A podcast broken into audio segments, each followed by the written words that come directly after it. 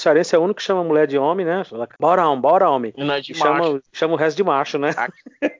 Não, a mulher também. Chama mulher de macho? Bora macho. É, Na, na verdade, aqui, né, com aquela história de abreviar as palavras, é, não, é, não é mais macho, né? É má. Ei, má. Ah, é.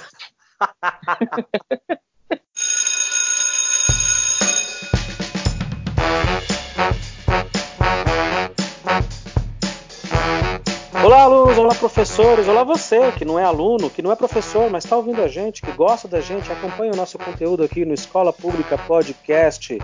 O meu nome é Luciano e eu na sala de aula tinha letra de médico, mas eu não queria ser médico, eu detesto médico, detesto. Detesto médico não, né? Detesto hospital, detesto o cheiro de hospital e só ficou mesmo a letra de médico, porque de médico mesmo não restou nada. E você, Sandro, como vai? Obrigado por estar aqui participando com a gente. Você se lembra como que você era na sala de aula? Eu, eu até lembro, os professores é que não gostam muito de lembrar. não era muito da bagunça, não, era mais da, da conversa mesmo. Acho que assim como a maioria, né? Eu queria ser piloto de Fórmula 1, queria ser astronauta, bombeiro. Foi trocando de profissão. Aí quando eu terminei o ensino médio, eu entrei para ciência da computação. De trabalhar com jogos. Vou trabalhar os jovens. Esse é o nosso foco. Esse é o nosso foco.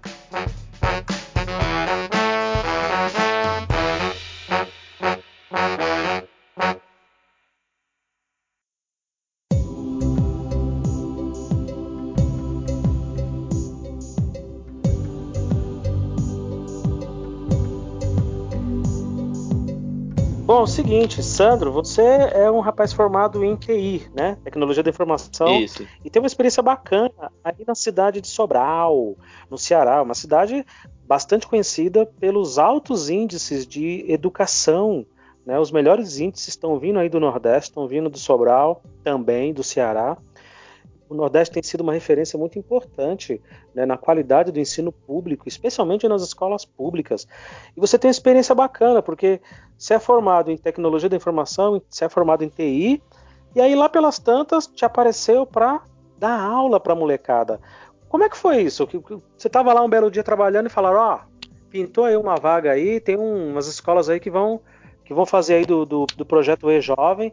Tu não quer ir lá não? Tu não quer ir lá não? Foi assim que aconteceu? Foi, foi um pouco disso, né? Quando eu tava na, na ciência da computação, é, eu tinha um pequeno empecilho que o curso é integral. E assim, eu não sou de Sobral, né? Eu sou de uma cidade chamada Itapajé que fica a 110 quilômetros de Sobral. E na época eu vim para trabalhar na cidade. E aí eu resolvi, né, entrar na graduação. E assim, quando você faz uma faculdade integral, você tem o horário, né, do, das aulas. E a empresa também tem o horário dela e sempre tinha esses conflitos. Eu mesmo, por tudo que eu já fiz em sala de aula, tinha pra mim que eu não queria ser professor. Vai que eu acho um clone meu aí.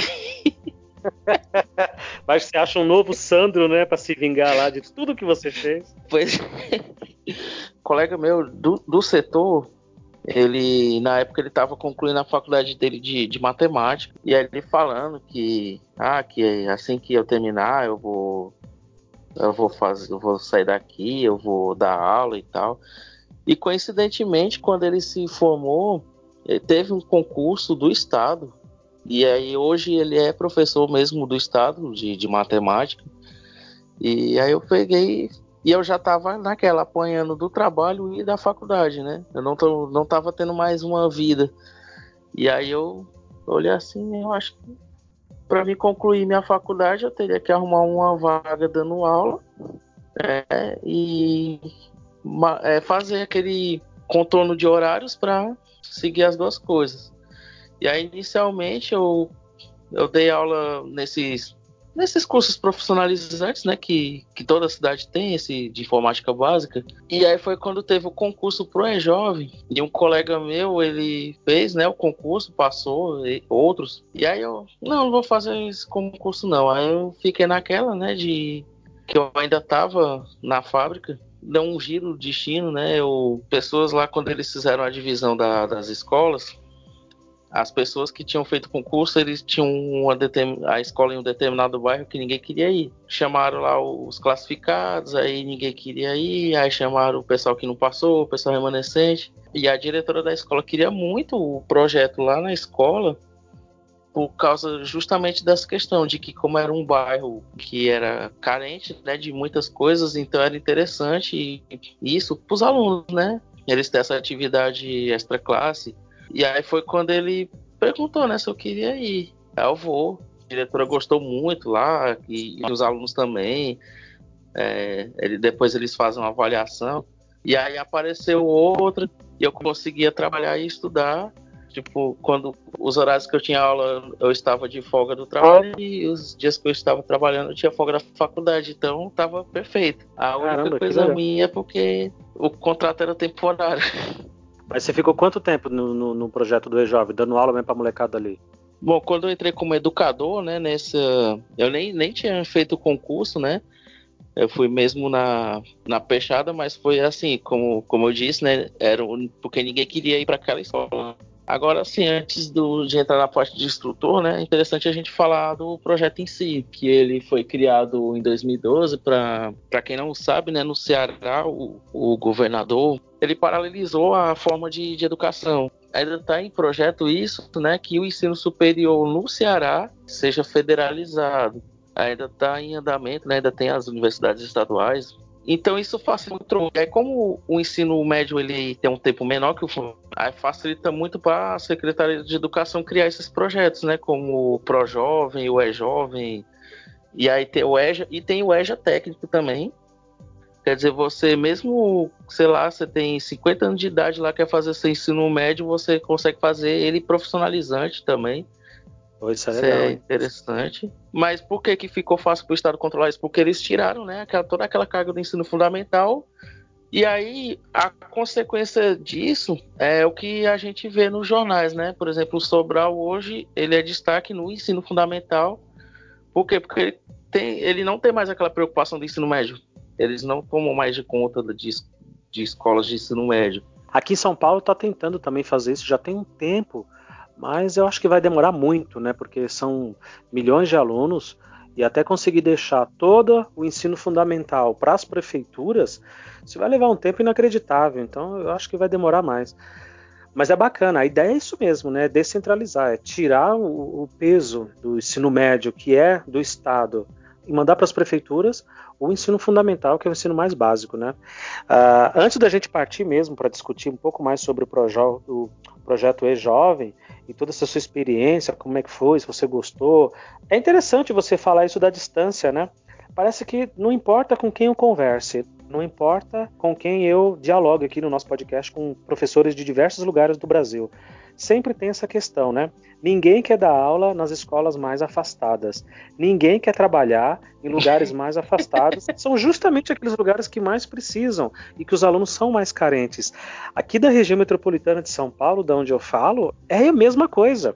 É a mesma coisa para você ter uma ideia, Sandra, e para quem está ouvindo a gente também, uh, quando eu comecei a dar aula no começo da minha carreira, era um sonho de todo estudante que ia ser professor, que fazia lá a inscrição, que ia dar aula, era um sonho pegar uma escola mais central, uma escola onde tem estação de metrô perto, onde tem terminal de ônibus perto, onde tem fácil acesso.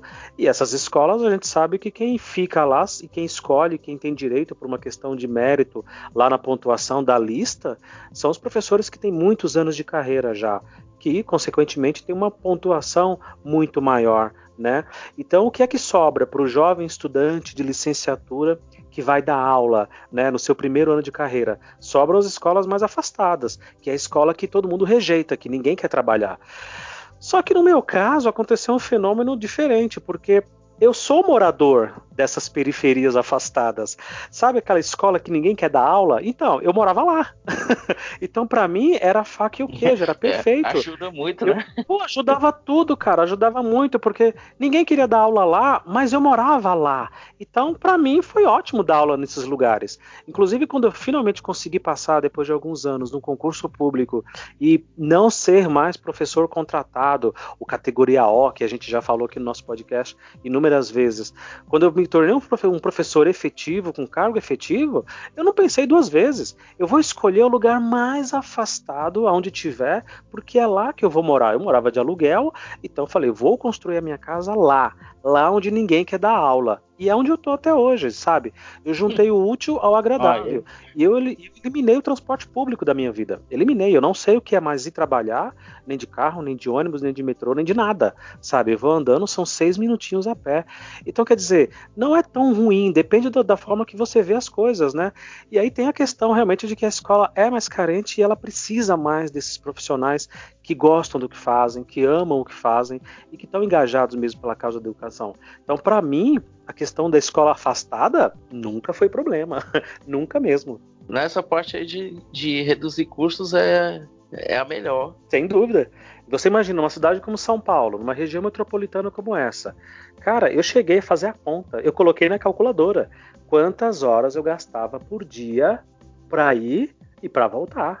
Dava aí, ó, pouco mais, um pouco menos, variava um pouquinho, de uma hora e cinquenta para chegar de manhã e de uma hora e cinquenta, às vezes mais, se não chovesse, se não tivesse acidente na rua, uma hora e cinquenta para voltar. Meu amigo, quatro horas. Eu dou aula cinco horas e vinte minutos. É o tempo que eu dou aula por dia, a minha carga horária máxima. Eu dou aula cinco horas por dia. Eu gastava quatro no transporte público. Então, peraí, não compensa eu passava o mesmo tanto que eu trabalhava dentro do transporte público ou dentro do carro. De carro ainda era pior, porque não tinha os corredores, né? Aqui em São Paulo, os ônibus eles têm corredor exclusivo, então facilita um pouco mais no transporte público, mas ele é caótico, ele é superlotado, então uma coisa acaba é, é, compensando a outra. Então, assim, era e fora o custo de gasolina e tudo, tudo isso. Então, essa questão de escola afastada, para mim, só foi vantagem. E eu super aconselho, né? Bom, a primeira vez que eu cheguei na escola, eu certas escolas têm a questão da segurança. E aí, quando eu cheguei na escola, tinha um portão enorme, um vigilante, né, armado. Aí eu, aí eu falei, né, eu sou, sou professor de informática, então ele olhou assim para mim sério, aí saiu. Aí daqui a pouco ele voltou, abriu o portão. Aí lá na frente tinha outro portão que dava pro pátio. e aí foi que ele chamou aí a coordenadora lá da escola me recebeu, aí mostrou lá o laboratório e o professor do laboratório, aí, aí ela mostrou a escola, saiu andando, né? e era uma escola bem simples, um, tinha uma estrutura meio caída já. Quando chegou os alunos, né? Aí tinha uns que eles. A gente via e falava, receita, esse aqui, acho que vou ter que colocar as coisas aqui no, nos bolsos do lado. Mas depois eu comecei a, a viver vivendo com aquele pessoal e a gente criou um laço, assim, um vínculo que eu digo sem, sem medo nenhum, foi a melhor turma que eu tive foi essa primeira. Pessoas dedicadas, é, que eles mostravam interesse pelos assuntos, eles não reclamavam, é, ah, vai ter que vir tal dia e tava chovendo, vinha. Eles não, não tinham essa. Eles nunca, como o pessoal fala aqui no Ceará, eles não botavam boneco. Como é que é a gíria? Né, não eles botavam... não, não tinha dificuldade para fazer as coisas. Como é que é a gíria? Eles não botavam boneco? É. é botar boneco é quando a pessoa ela coloca dificuldade é, para fazer alguma coisa. E, e, aí com eles não tinham isso, eles vinham fazer as atividades. Às vezes eles vinham no dia que não tinha aula para fazer algum trabalho que eu passava.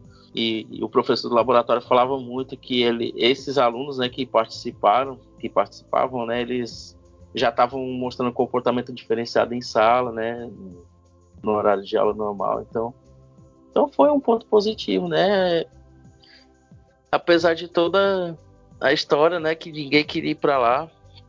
E, esse, esse, e essas aulas que você dava para eles ali no laboratório, quando a gente fala laboratório, está falando era uma sala de informática, né? Isso os computadores lá. Era computador mesmo, com CPU, é, monitor de tubo, ou era com uma coisinha mais moderna? Tinha notebook, por, por é, exemplo? É, não. Era, era computador mesmo, né? O, o gabinete, mas aí, como era pro projeto, então o Estado ele, ele equipou com, com computadores já mais top da época, né?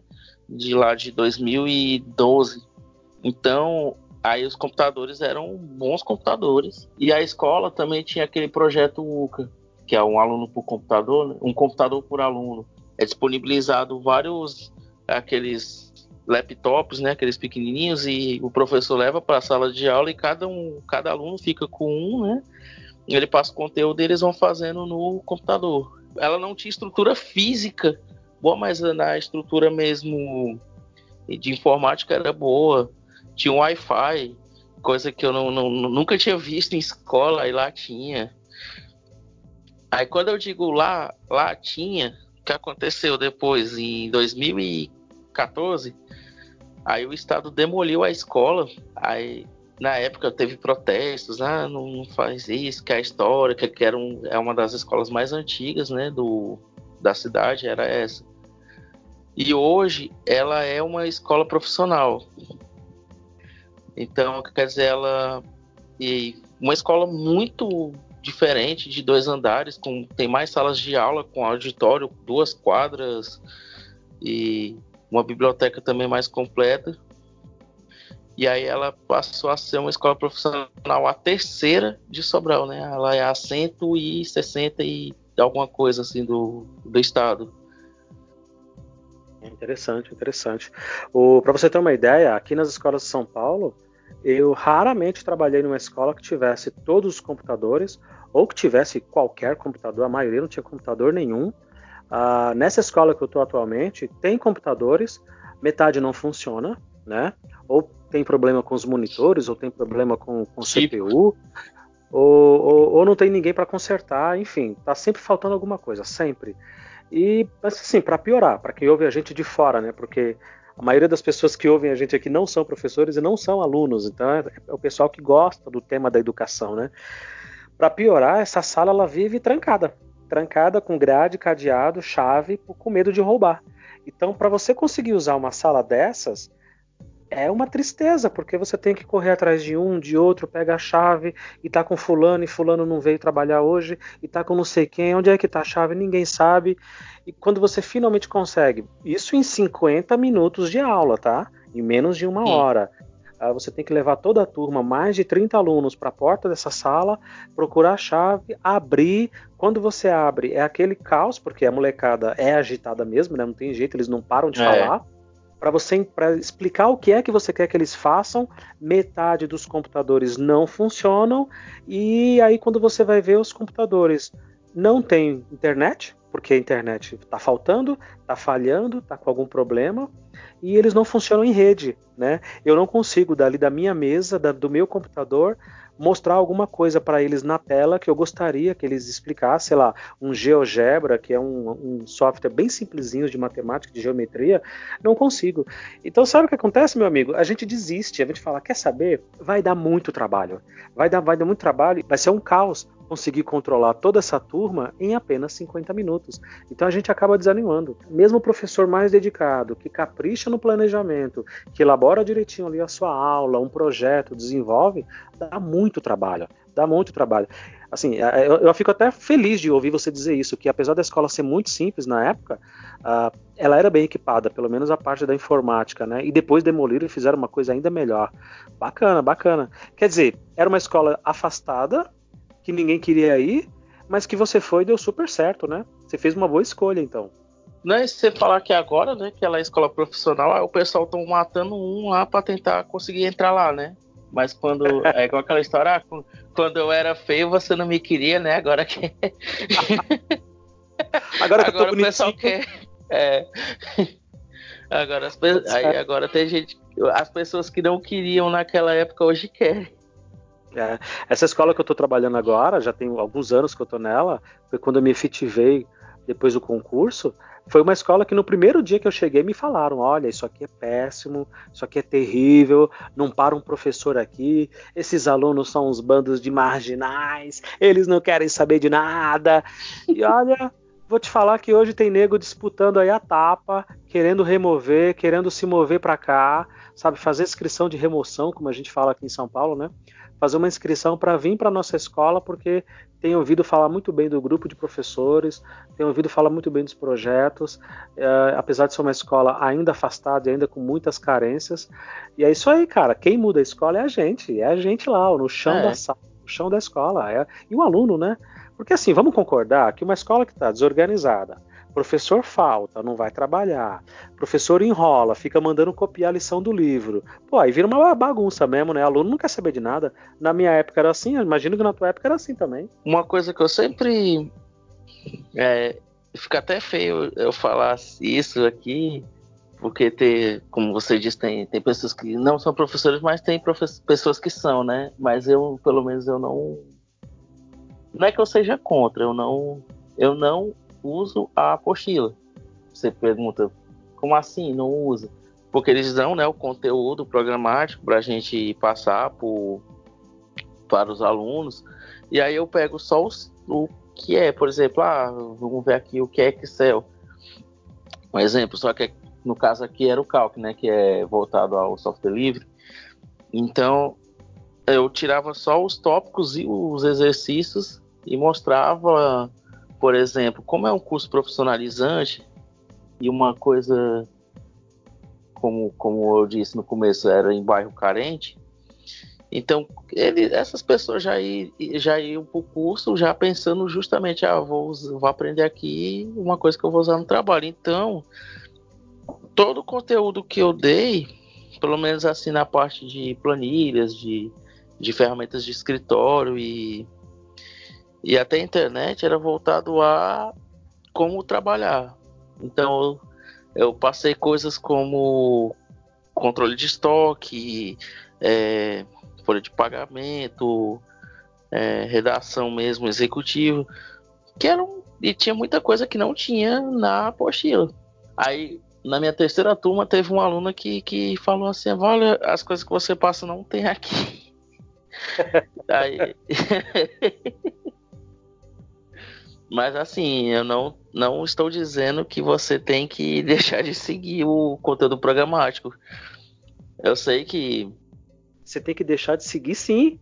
Você tem que partir da turma, meu amigo. O professor que estiver ouvindo a gente, que está começando a carreira agora, quem já está na área, quem já trabalhou na área, já, já sabe o que a gente está falando. Mas quem está começando, esquece um pouco o conteúdo programático, esquece o currículo, porque senão você fica engessado naquilo. Você tem que sentir da onde que eu vou começar com essa turma. Você está falando aí em controle de estoque, você está falando aí de um monte de coisas é, super importantes. Aí você olha para essa turma e fala: pera aí, isso aqui está na apostila, está no livro, isso daqui está no conteúdo programático, no tá currículo. Na cabeça. Mas eles estão na sua cabeça, mas eles não vão entender. Não adianta eu passar isso para esses alunos que eles não vão entender. Eu preciso começar de outro ponto, de outro lugar. Você entendeu? Às vezes você vai começar de uma coisa que eles comentaram, professor, a gente vai estudar tal coisa, aí você fala, vamos sim, você começa dali. Depois você retoma na apostila, você retoma no livro, você vai jogando aquilo que eles vão conseguir entender. Porque não adianta nada, né? Vou seguir a apostila. Eu já fui esse tipo de professor. Eu já fiz muito isso. Vou seguir as apostilas, vou seguir o caderno do aluno ali, os livros, e eles odeiam a aula. Eles odeiam. Por quê? É. Porque eles não estão entendendo nada. Se o aluno não entender, se não tiver significado para ele, não adianta nada. Adianta nada. Ele fica danado da vida contigo, eles ficam batendo papo, atrapalham, brigam, se indispõem com o professor. Então, fica o aviso: às vezes tem que deixar de lado a apostila e o material didático, sim. Você tem que partir da onde aquele aluno consegue começar, da onde aquele aluno vai entender. Tem que ter significado para ele. Eu tô contigo. Nisso daí, você fica tranquilo que eu tô contigo. É porque na, na, pedagogia eles ensinam, assim, eu não, não, não, não, não fiz a área pedagógica, né? Mas eu tenho um curso de produção de conteúdo, né? Produção de material de estudos. Ou seja, então eu sei o, que uma pessoa que cria a apostila, ela precisa, o tipo de conhecimento que ela precisa ter. Então, é aquele negócio, é até um. Como eu, como eu cheguei a aprender a. Porque tem, a, tem as métricas, a forma como você escreve e como você coloca as, as figuras. Então, aí eu fico pensando no cara que fez a apostila e eu só colocar em cima da mesa e passar o meu conteúdo, aí depois eu fico falando é uma sacanagem com o cara. Sacanagem é a gente, né? Ficar aguentando um aluno que não se interessa pelo conteúdo também, né? É uma tristeza. Às vezes tem conteúdos maravilhosos. Por exemplo, você que já entende a apostila, você fala, pô, interessante, mas eles não vão entender. Não adianta eu passar do jeito que está aqui. Eu preciso mastigar, é. eu preciso modificar aquilo e trazer uma outra forma, através de um trabalho, de uma outra aula, ou explicar um conteúdo completamente diferente, para poder trazer eles para o meu lado. Eu sempre fiz isso com a matemática, tá? A matemática, todo lugar que eu passo, sempre é aquela matéria que todo mundo odeia, que ninguém sabe, isso. que ninguém nunca entendeu, que todo mundo detesta. Nas minhas salas de aula, eu tenho bastante orgulho, eu sempre consigo trazer os meus alunos para o meu lado. Então eu começo sempre de algo que eles vão entender, sempre de algo que vai ter significado para eles. Depois eu vou para a apostila, né? No teu caso aí era um, era um curso técnico, né? era um segundo tempo, era uma coisa um pouco mais reduzida. Mas imagina um professor no horário ali integral, acompanhando esses alunos durante um ano inteiro, dá tempo de explicar a apostila, o livro, dá tempo dele criar umas é. aulas da cabeça dele, dá tempo de fazer muita coisa. São 200 dias letivos, é muita coisa. 200.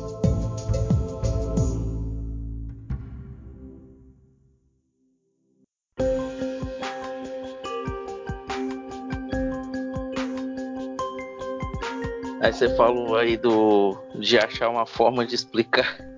Aí você chega na faculdade, a aula era dia de sexta. Aí sexta-feira à noite.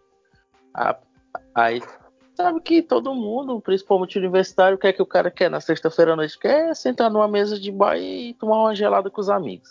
Isso é fato, né? Se for solteiro, aí... então, é mais ainda, né? Pois é.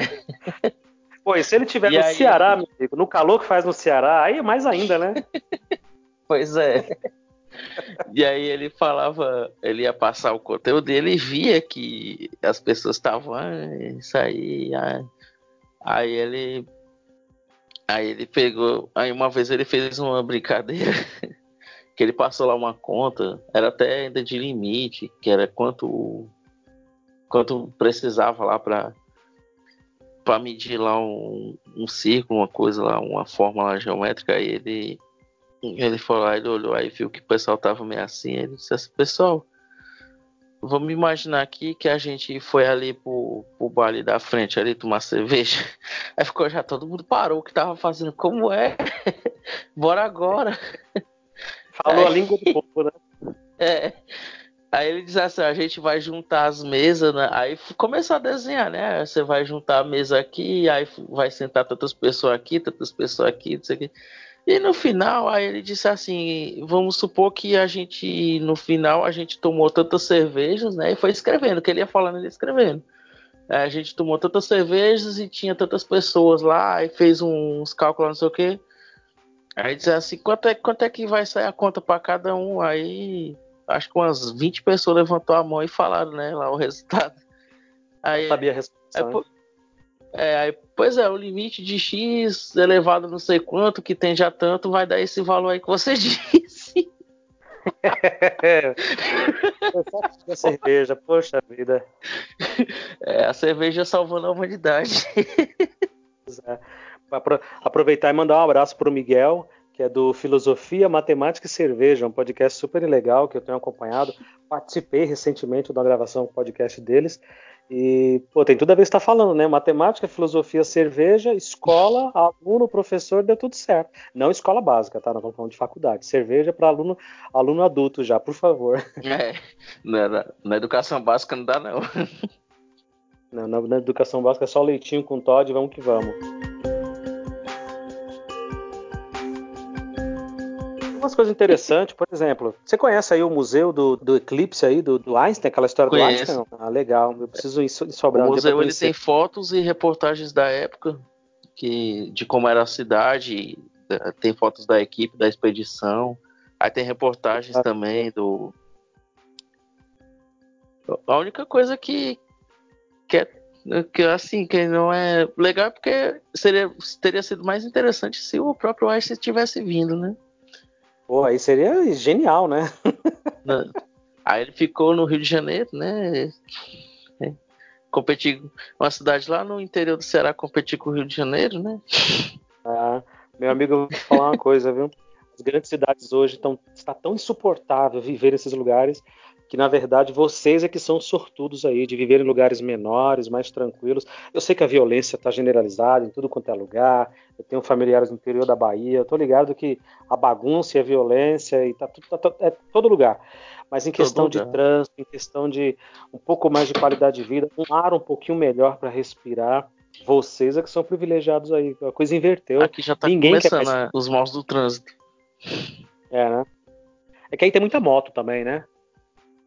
Não, mas é carro mesmo. No, só para quem não entendeu, o, a gente está falando aqui do dia 29 de maio de 1919, quando Einstein conseguiu dar início às ideias e comprovar a relatividade geral, né, com o eclipse total que teve. E aí uma série de cientistas brasileiros e estrangeiros se juntaram para acompanhar esse eclipse em diversas partes do mundo. Ah, e um lugar escolhido especialmente foi aí em Sobral, que estava um dia fechado, né? Você tem inúmeras reportagens falando sobre isso. Mas lá pelas nove e pouco da manhã, o céu abriu um pouquinho ali, clareou um pouquinho mais e eles conseguiram fotografar os quase cinco minutos, mais de cinco minutos do eclipse total. Né?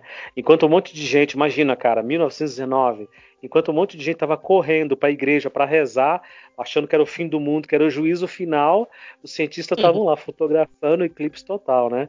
Se hoje você já tem um monte de supersticioso, um monte de gente que acredita um monte de bobagem, tu imagina 100 anos atrás, 100 anos. É, 100 anos atrás. No Ceará, né?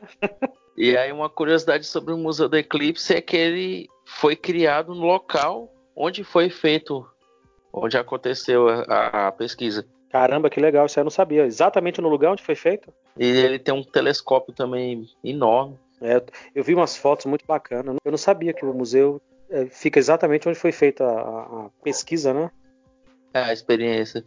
E experiência. aí ele fica na praça, você falou aí da igreja, né? E tem uma igreja também no, no local, que é a igreja do patrocínio. Uhum. Então ele fica em frente à igreja, assim, ele é alinhado com a igreja, o museu, aí tem a igreja atrás, e aí foi feito o planetário também, na mesma praça. Quando você era moleque, você teve aula de informática, essas coisas? Não. Na escola? Eu, primeiro contato na escola que eu tive em computador foi na quinta série, numa aula de matemática. E foi aquele, do jeito que você falou, ah, o professor, vamos lá, e sai todo mundo, é, vamos mexer no computador. E, e assim, na quinta série eu tinha, sei lá... 11, sei, 12 anos, né? é, por aí, eram 11 anos, eu acho. E, e para quem nunca tinha mexido em computador, né, assim, todo, toda a turma, ah, então, a, aí quando falaram que ia pro computador, o pessoal já ficava, ah, eu quero, quero ir, quero ir. Mas e você era, se lembra exatamente o que, que, vocês fizeram no computador, não? Acho que foi o GeoGebra. É, eu me lembro, não foi GeoGebra não, eu me lembro que a gente fazia um negócio com uma tartaruguinha e tinha que ficar digitando os comandos. A gente fazia os comandos no caderno, porque uma aula inteira não dava para pensar no comando direita, aí sobe três passos, depois esquerda, aí desce mais cinco passos, depois vira à direita 90 graus, vira à esquerda 90 graus, siga reto. A gente ficava digitando esses comandos entre colchetes, chaves, um monte de coisas lá, e aí a tartaruguinha fazia o desenho, né? Que precisava fazer. E aí, cara, eu me lembro claramente de primeira vez na minha vida que eu mexi em computador, também foi na quinta série. Eu tô falando aí do comecinho dos anos 90, tá? Eu sou mais velho que você. Então, assim, e eu me lembro claramente do desânimo da professora, que ela também não entendia nada do que ela estava fazendo ali. É. Estava muito cansada daquele barulho, daquela agitação. E não era um computador para cada aluno, era três alunos, quatro em um computador só. Acho que na terceira ou quarta aula da, daquilo ali, eu acho que eu meio que desisti, porque eu percebi que não tinha um propósito, né? O lance era fazer a tartaruguinha e acabou. E era isso. Nem a professora entendia muito, o lance era, meu, queridos, faz aí o que vocês conseguirem fazer e tá bom. E aí ali eu já comecei a enxergar o que, que era o mal professor, né? Ou pelo menos o que, que era o professor desanimado, né? Pô, aí você me fala que, sei lá, 15 anos depois, no interior do Ceará, numa cidade que hoje é modelo, né? No, no, no quesito da educação básica a gente tem uma estrutura um pouco melhor, melhor inclusive do que as escolas aqui de São Paulo, tá? Diga-se de passagem. Isso me deixa muito, muito, muito feliz. a atividade nossa era, era sobre função afim, eu acho. É que a gente colocava lá a equação, né, a fórmula, e aí o, ele desenhava o gráfico. Era, era isso, mas assim, era. Hoje, é uma, se for falar assim, é boba, bobagem, mas para quem nunca mexeu no computador, olha, eu tô apertando aqui, tá, tá mudando ali. É, era fantástico, me lembro também. mesmo, três pessoas no computador. É. Não, agora é minha vez de apertar aqui, não, deixa eu puxar o mouse, o mouse de bolinha. É. é. Eu achava fantástico, eu me lembro claramente de mexer o mouse e ficar maravilhado do cursor aparecendo na tela e, e, repetindo o movimento que eu fazia. Aquilo era fantástico. Mas eu desanimei. Desanimei quando eu vi que a professora estava cansada, que o fundamento daquilo ali era só fazer uma tartaruguinha andar e mais nada. Não tinha, né? E fora o tempo, né, cara? Imagina, a molecada não respeita. A molecada é grosseira hoje, empurra, xinga, bate. Tu imagina 20 anos atrás, como é que não. 20 anos nada, 30 anos atrás que eu tô falando, como que não era, né? Não, agora eu, agora eu. Ah, solta. Não, professor, ah, não, tem, não quer deixar eu mexer. Molecada não tem, não, não respeita. Antes de, de Sobral ser a capital da educação, que é um. Eu digo, eu digo esse termo assim, mas é um projeto aí que está tramitando no Senado, do, do ex-governador do Ceará, o Cid Gomes. É, muito antes disso, muito antes até dele ser prefeito de Sobral, lá nos anos 90, Sobral já tinha uma, uma fama ligada à educação, que era o que? Era a cidade universitária. Ou seja, quando a, a UVA, né, a Universidade Vale da Caraú, ela passou a ser do Estado, que ela então era da igreja e, e aí eles conseguiram estatizar, isso atraiu muita gente para a cidade. E aí, nisso, que tinha muita gente, né? As pessoas vinham para cá para para concorrer uma vaga na UVA, que não era fácil. E aí tinha o Centro de Ensino Tecnológico, né? O, o antigo Centec. E aí as pessoas vinham para entrar né, nesses lugares, né? Nessas instituições.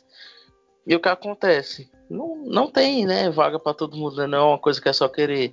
Então começou a surgir outras instituições, como o INTA, né, que é o Instituto de Ensino Teológico Superior, que hoje é a maior universidade privada né, do, do Norte Nordeste. Ou do Norte Nordeste, não, da, da região norte aqui, né, do, do Ceará.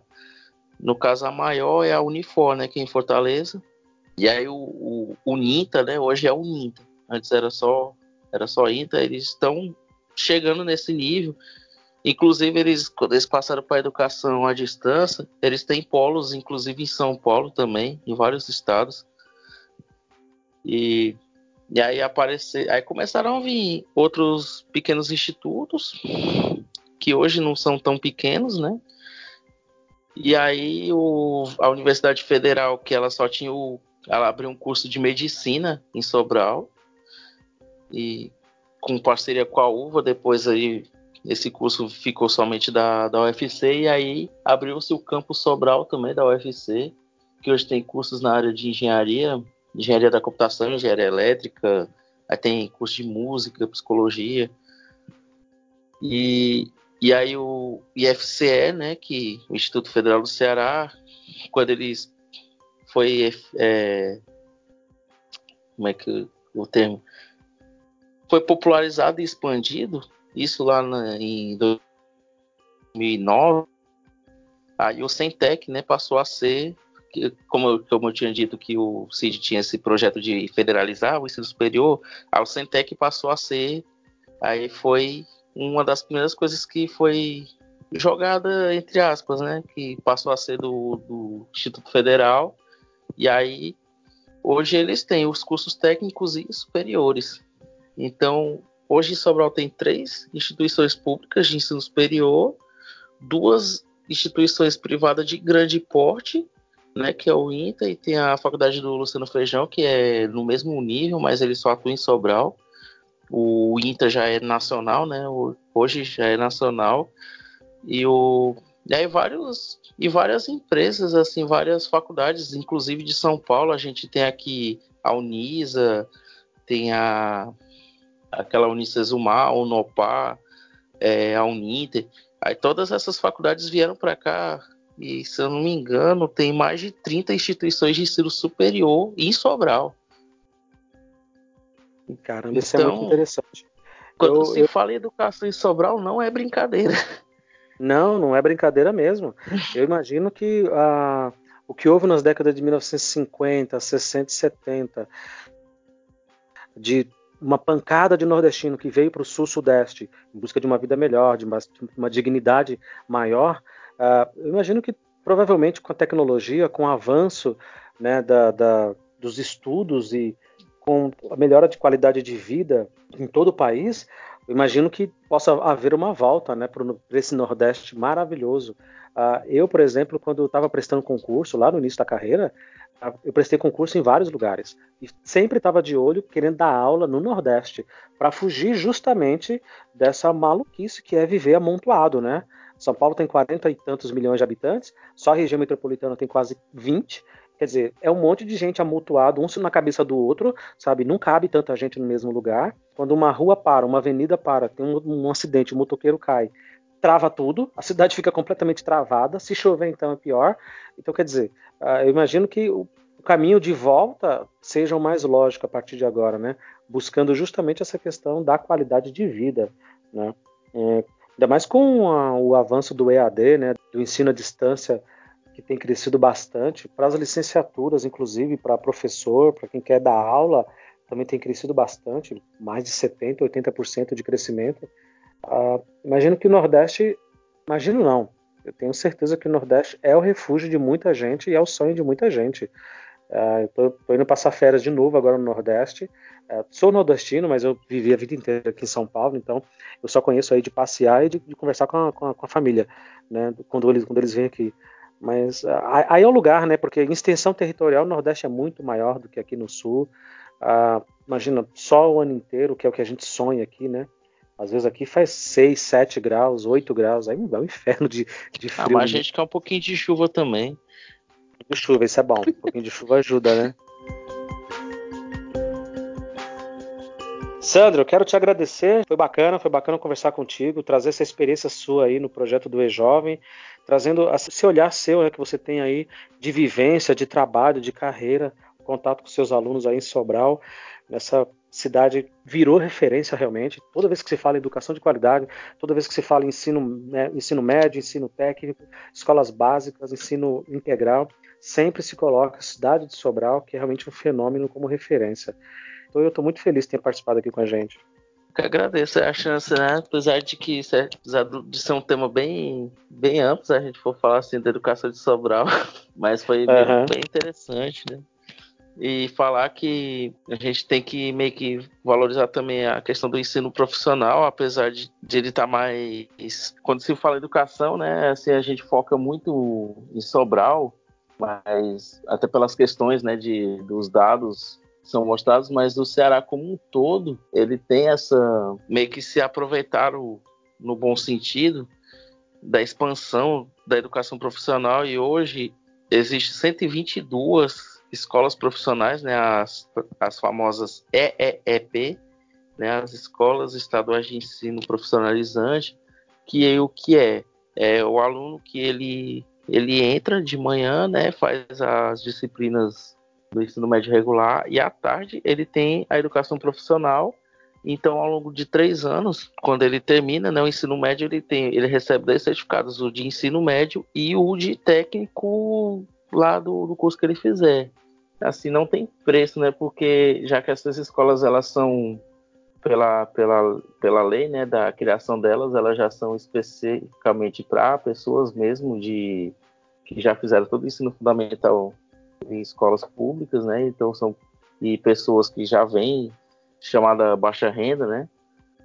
É uma é como, como eles dizem, né? Uma oportunidade de você não não passar a sua vida, né? Naquilo, ah, ah eu sou de tal canto, quer dizer que eu vou passar minha vida assim, não. Então é uma forma, né, de reverter essa situação.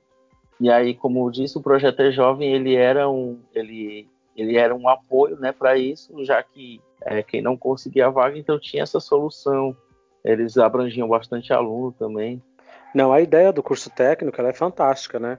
Se você imaginar que o sujeito entra numa faculdade, por exemplo, ele passa quatro, cinco, às vezes, tirando aí todo o estágio que ele tem que fazer, mais anos de estudo, a profissão dele, quando ele entra na faculdade no primeiro ano, já não é a mesma quando ele termina e quando ele vai se formar lá no quarto ou quinto ano.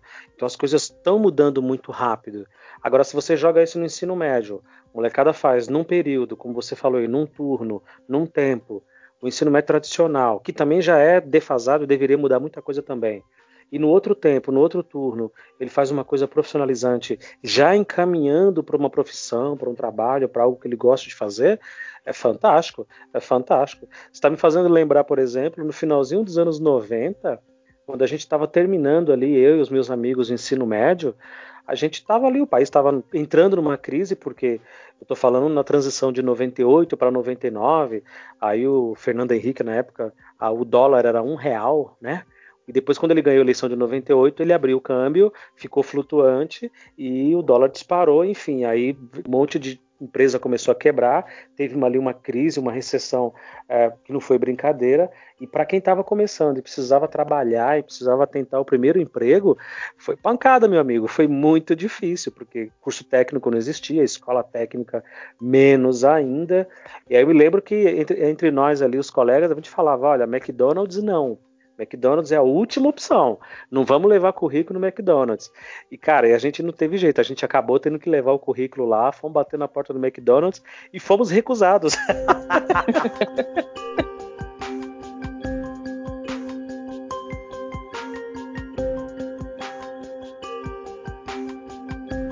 O céu do Ceará parece que é um céu diferente, é um céu mais claro, com sol mais forte.